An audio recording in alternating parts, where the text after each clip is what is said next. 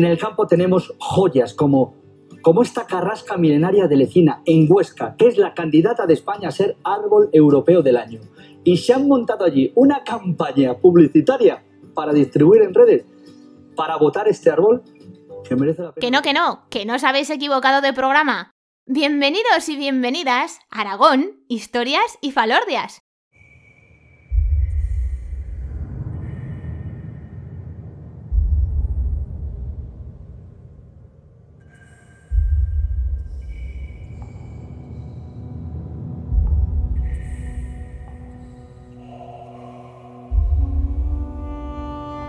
Hola viajeros y viajeras.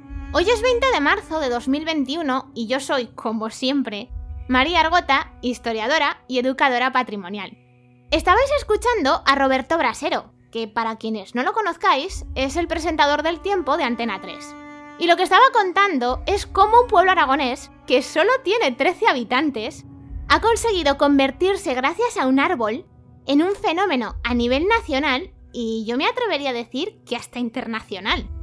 Si os soy sincera, yo llevaba desde finales del año pasado queriendo grabar este episodio. Lo que pasa es que me he tenido que esperar hasta marzo porque todavía no he aprendido a ver el futuro.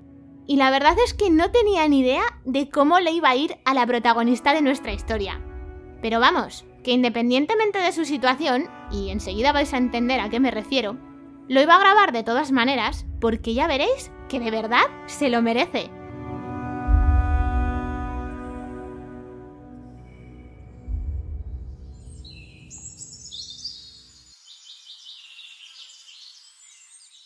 Vez os habéis parado delante de un árbol pensando en lo impresionante que es? Ya sé que esto dicho así puede sonar un poquito fuera de lugar, pero si os empiezo preguntando esto es porque hoy os voy a hablar de árboles que son tan únicos que hasta tienen un nombre especial. Son los árboles y arboledas singulares. ¿Sabíais que en Aragón existen 240 árboles y 46 arboledas que se incluyen en esta categoría? Y esto no es más que el principio porque la lista va aumentando poco a poco.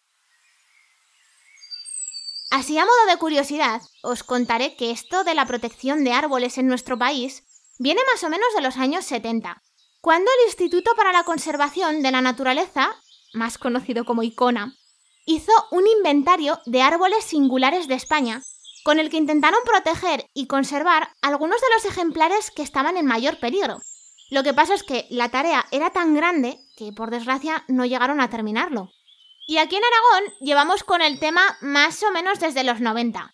Al principio también con inventarios y con estudios muy parecidos a los que intentó hacer el ICONA, que al final lo que han acabado es dando paso a un inventario general para toda la comunidad y algo muy especial de lo que os voy a hablar ahora. Antes de que se me olvide, un árbol o arboleda singular es el que por sus dimensiones, por su edad, porque es muy excepcional, porque en cuanto a número es muy raro, o porque tiene mucho interés para la cultura, el turismo o la gente, es merecedor de entrar a formar parte del patrimonio histórico y natural de nuestra comunidad. Si os apetece consultar el inventario, lo que vais a encontrar son casi 300 fichas donde os dan un montón de información de todos ellos.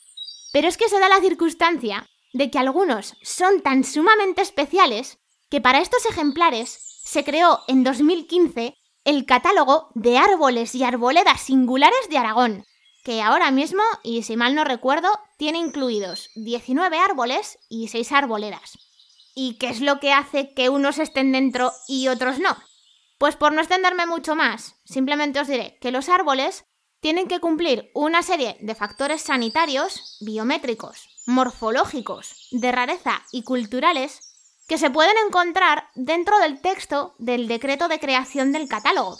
Y para las arboledas, lo que se tiene en cuenta son factores como la edad, la madurez, la rareza y la estructura, que también están especificados dentro de ese mismo texto. Precisamente, uno de estos árboles, que es tan excepcional, que está tanto en el inventario como en el catálogo, fue elegido Árbol del Año en España 2021 por votación popular a finales del año pasado. Y eso le ha permitido pasar a competir durante todo el mes de febrero en el concurso Árbol Europeo del Año 2021. Si no lo conocéis, este concurso como tal se organiza desde 2011 Os digo como tal porque antes existía otro que era parecido. Y lo que busca es dar importancia a árboles de toda Europa como un patrimonio natural y cultural que tenemos que aprender a apreciar y a conservar. Este árbol ha conseguido poner en el mapa y en todos los medios de comunicación el nombre de una localidad muy pequeñita de la comarca de Sobrarbe. Os estoy hablando de la espectacular carrasca milenaria de Lecina. Como os he dicho al principio, Lecina es un pueblo que tiene unos 13 habitantes. Pertenece al municipio de Bárcabo y está dentro del Parque Natural de la Sierra y de los Cañones de Guara, del que ya os conté alguna cosilla en el podcast sobre la historia de las abuelas de Seville. Desde aquí salen muchas de las rutas que llevan hasta uno de los paisajes más impresionantes de todo Aragón, que son los paredones del cañón del río Vero. Una de las cosas que más llama la atención de este pueblecito es lo bien conservado que está y sobre todo la cantidad de casas señoriales que tiene. Si alguna vez venís a visitarlo, lo que os aconsejo es que vayáis hasta la plaza donde están la iglesia de San Juan Bautista, que es barroca, y Casa San Pietro, que es del siglo XVI. Si os digo esto es porque desde aquí sale la calle principal del pueblo donde están la mayor parte de todas las casas que os acabo de nombrar. Como curiosidad, y a pesar de que no es un sitio especialmente grande, Lecina es el pueblo con el mayor número de blasones de lo que llaman el Viejo Sobrarbe. Y por cierto, ya que estamos, muy cerca de aquí se descubrieron los primeros abrigos rupestres de toda la provincia de Huesca.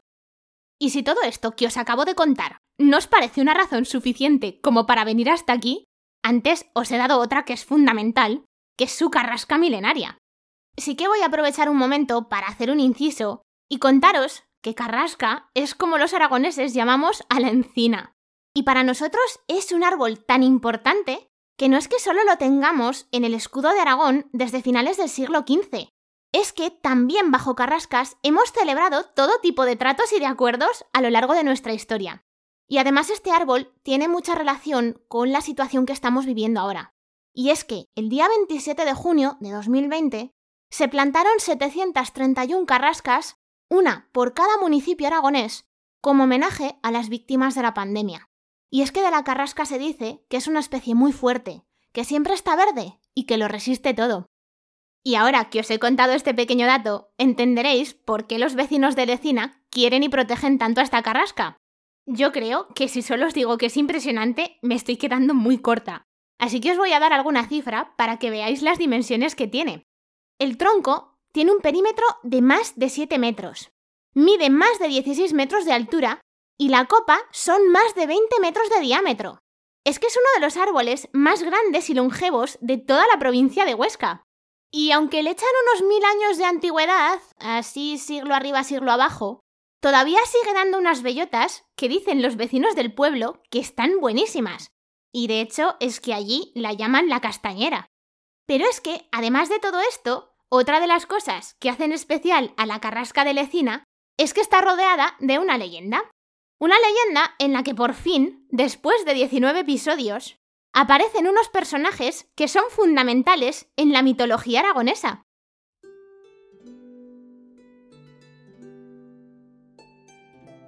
Cuentan que hace siglos, Lecina estaba rodeada de unos bosques de carrascas muy frondosos a los que los vecinos del pueblo pues no se atrevían a entrar.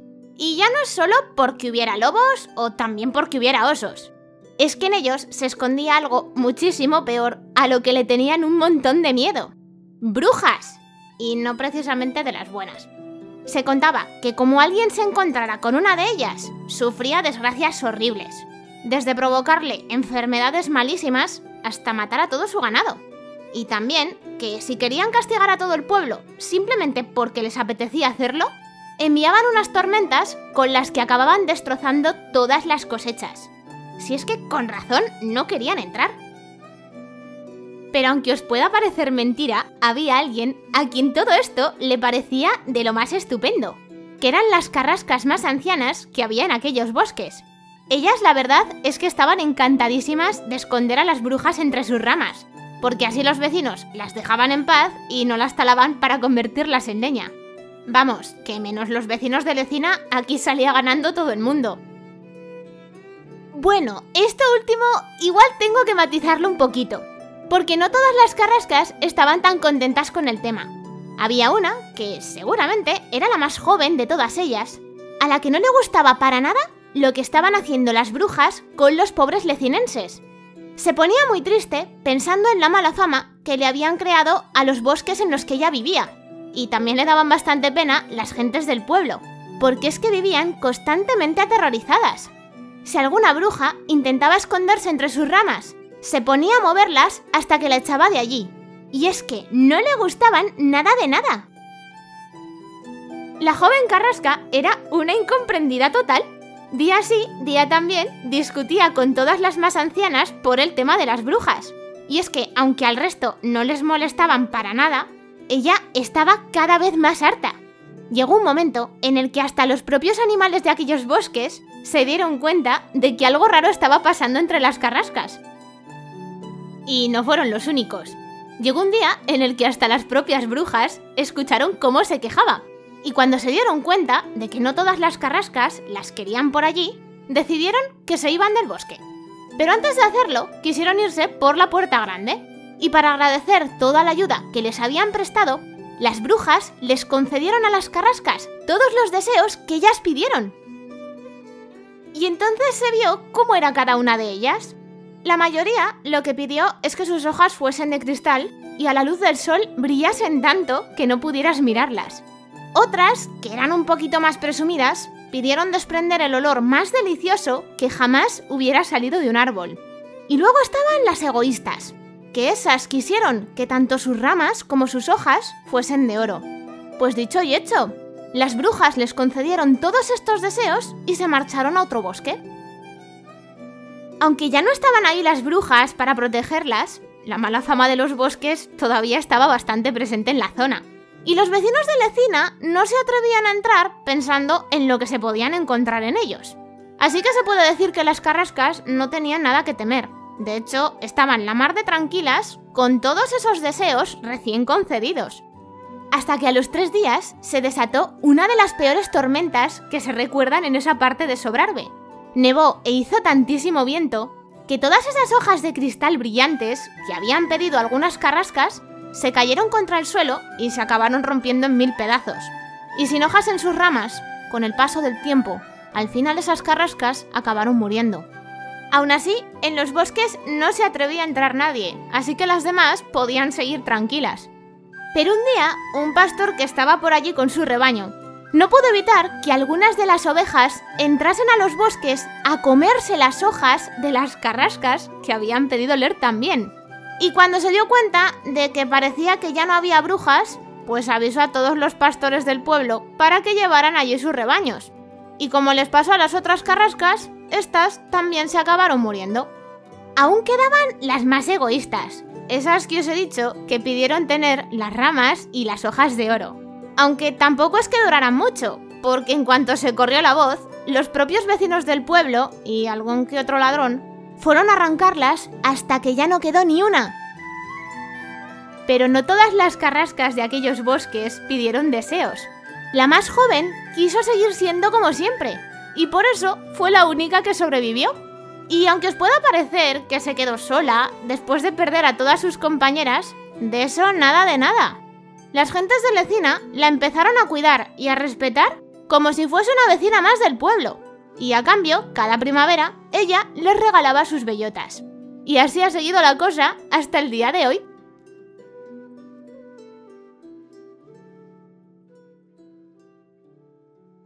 Para pedirte el voto por la encina de Lecina, podría poner una voz sensual y emotiva. Lo que escucháis de fondo es un anuncio que los 13 vecinos de Lecina grabaron con el actor aragonés Alfonso Palomares, como parte de la campaña de promoción de la candidatura de la Carrasca a Árbol Europeo del año 2021. Como ya os he contado, las votaciones fueron durante todo el mes de febrero y la verdad es que estuvieron la mar de reñidas, sobre todo en la última semana, que fue el momento en el que la organización del concurso decidió ocultar el número de votos que llevaba cada ejemplar para ir creando expectación de cara al 17 de marzo. Y es que ese día se ha desvelado que el ganador del concurso Árbol Europeo del año 2021 es... La Carrasca de Lecina. Lo que este árbol ha conseguido es impresionante. Es el primer ejemplar español que consigue llevarse el galardón, pero es que también ha sido el árbol más votado en toda la historia del concurso. Así que desde aquí, mi más sincera enhorabuena a los vecinos de Lecina, a la Carrasca y a toda la gente que ha estado involucrada detrás de esta campaña por conseguir algo que parecía prácticamente imposible. Y bueno, pues llegados a este punto, yo ya me despido por hoy. Pero antes os voy a contar un pequeño secretillo de la grabación de este episodio.